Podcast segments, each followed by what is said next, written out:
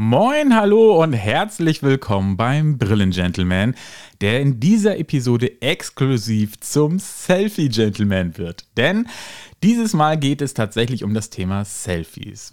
Man liebt sie oder man mag sie nicht, ganz gleich, Selfies sind aus dem Alltag nicht mehr wegzudenken und so haben sie natürlich auch Einzug in das Beratungsgespräch gehalten. Es ist ja auch so schön einfach. Man holt sein Handy heraus und macht schnell ein paar Fotos und so kann man zu Hause nochmal in Ruhe überlegen, ob die Brille, die man auf der Nase hat, auch wirklich die richtige für einen ist. Oder es sind noch verschiedenste zur Auswahl und man kann gucken, welches der eigene Favorit ist. Doch manchmal sitzt man dann auch zu Hause und denkt, hm, irgendwie wirkt das Bild komisch oder man kommt sich sogar fremd vor. Man kann sich das gar nicht erklären, weil im Laden sah es doch irgendwie ganz anders aus, oder nicht? Doch wenn du ein paar Sachen nicht berücksichtigt hast, dann sehen deine Bilder nicht so aus, wie du aussiehst in Wirklichkeit und sorgen natürlich für ein Trugbild. Und um dem zu entgehen, gibt es ein paar Tipps und Tricks, die ich dir gerne nach dem Jingle erklären möchte. Also dranbleiben und weiter zuhören.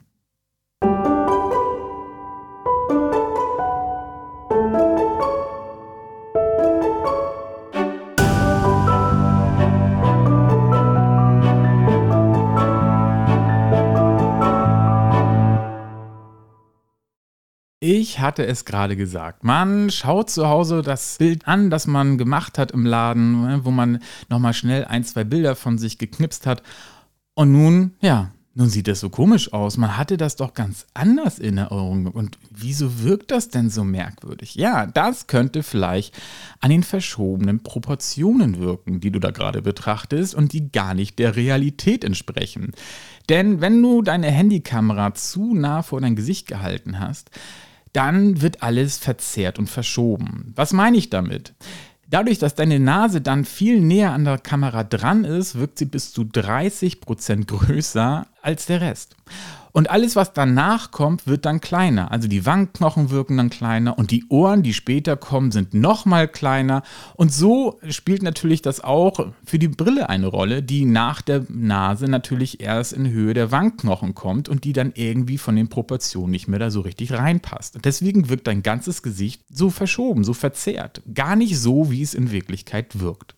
Was kannst du dagegen tun? Ganz einfach. Du bist in einem Beratungsgespräch. Frag doch dein Gegenüber, also ne, frag die Optikerin oder den Optiker, ob sie nicht die Bilder für dich macht. Das machen die eigentlich immer sehr gerne. Zumindest wir machen das in unserem Geschäft sehr gerne. Und es bietet dir den Vorteil, dass du in einem Abstand von zwei bis drei Meter Bilder machen kannst, wo diese Verzerrungen dann wirklich nicht mehr vorhanden sind. Zudem kriegst du auch noch ein Ganzkörperbild, was eigentlich auch noch mal viel schöner ist als nur diesen Ausschnitt deines Kopfes. Möchtest du niemanden um Hilfe bitten, kann ja auch mal sein, oder du bist privat unterwegs, ne? diese Hilfestellungen sollen dir ja auch im Privaten helfen, dann ist eine goldene Regel, versuche zumindest den ausgestreckten Arm hinzukriegen, also gute 30 bis 40 Zentimeter, um diesen Verzerrungseffekt so gering wie möglich zu halten.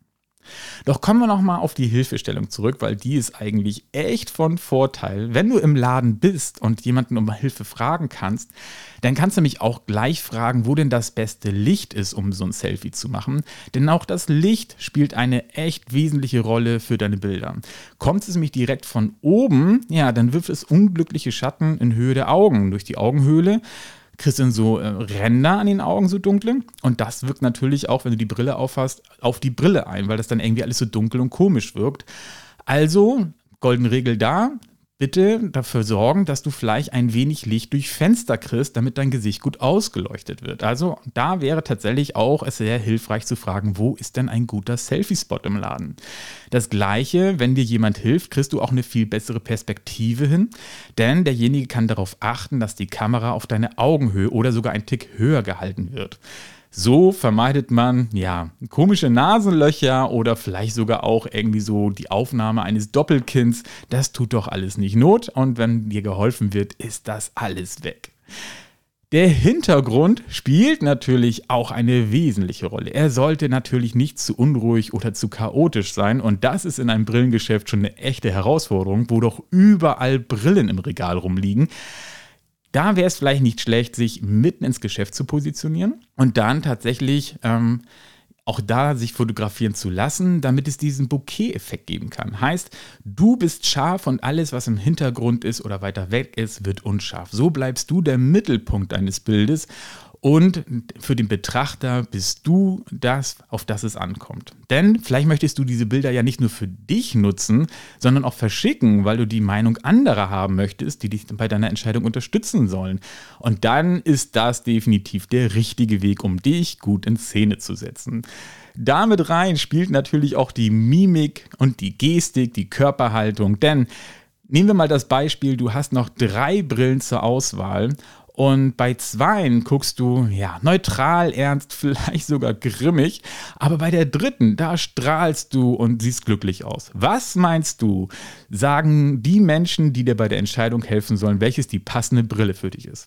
Die werden sicherlich ich sag mal, zu 90 Prozent zu der tendieren, wo du glücklich und happy drauf aussiehst.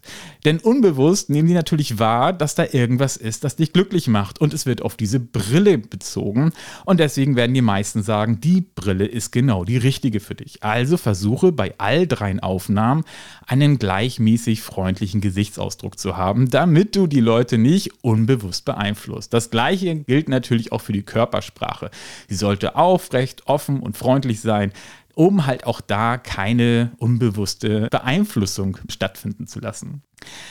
Dann gibt es noch einen Punkt, ähm, bitte schaue bei einem Selfie in die Kamera. Nicht dran vorbei, wie bei manchen Fotoshootings, sondern wirklich direkt in die Kamera. Das hat den Vorteil, dass der Betrachter, du oder auch die anderen Personen, direkten Augenkontakt äh, wahrnehmen von dir. Und dass du Nähe vermittelst. Und das ist bei so einem Bild sehr wichtig. Zudem sorgt es auch dafür, dass man direkt auf die Brille schaut und die Brille dadurch nicht durch irgendwelche Winkel verzerrt oder komisch dargestellt wird. Also direkter Augenkontakt. Und ein ganz wichtiger Punkt, den ich mir jetzt fürs Ende aufgespart habe und der mir so tatsächlich, ja, sicherlich bewusst war, aber den ich gar nicht wahrgenommen hatte, ist, wie wir uns selber wahrnehmen und wie Bilder entstehen. Nehmen wir mal an, du machst jetzt ein Foto mit deiner Frontkamera, also mit der Selfie-Kamera, wo wir, wenn wir sie selber auslösen, am meisten die Bilder mitmachen, dann sind diese Bilder gespiegelt, damit du dich auch wiedererkennst. Weil du kennst tatsächlich aus dem morgendlichen Anblick im Spiegel nur dein Spiegelbild. Das heißt, das Bild ist immer gespiegelt. Alle anderen Menschen um dich herum sehen aber dein reales, dein nicht gespiegeltes Bild von dir.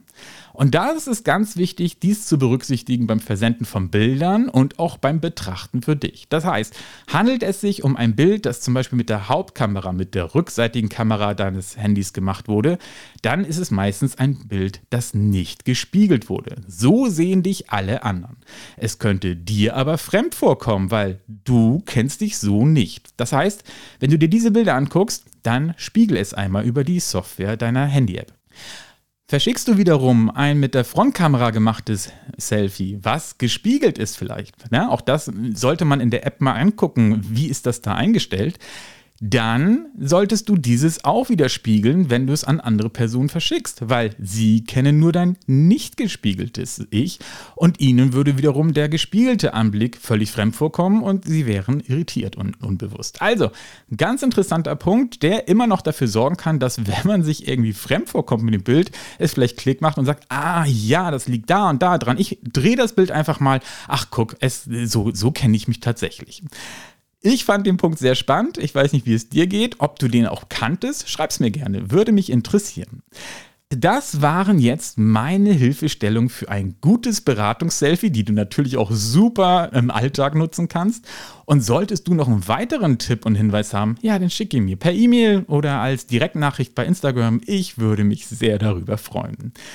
Ich hoffe, du hattest jetzt viel Freude an dieser Selfie-Episode vom Selfie Gentleman, der exklusiv war. Beim nächsten Mal gibt es natürlich wieder den Brillen Gentleman. Und nun wünsche ich dir eine gute Zeit. Pass gut auf dich auf und ich danke dir fürs Zuhören und sage Tschüss und bis bald. Dein Björn, der Brillen Gentleman.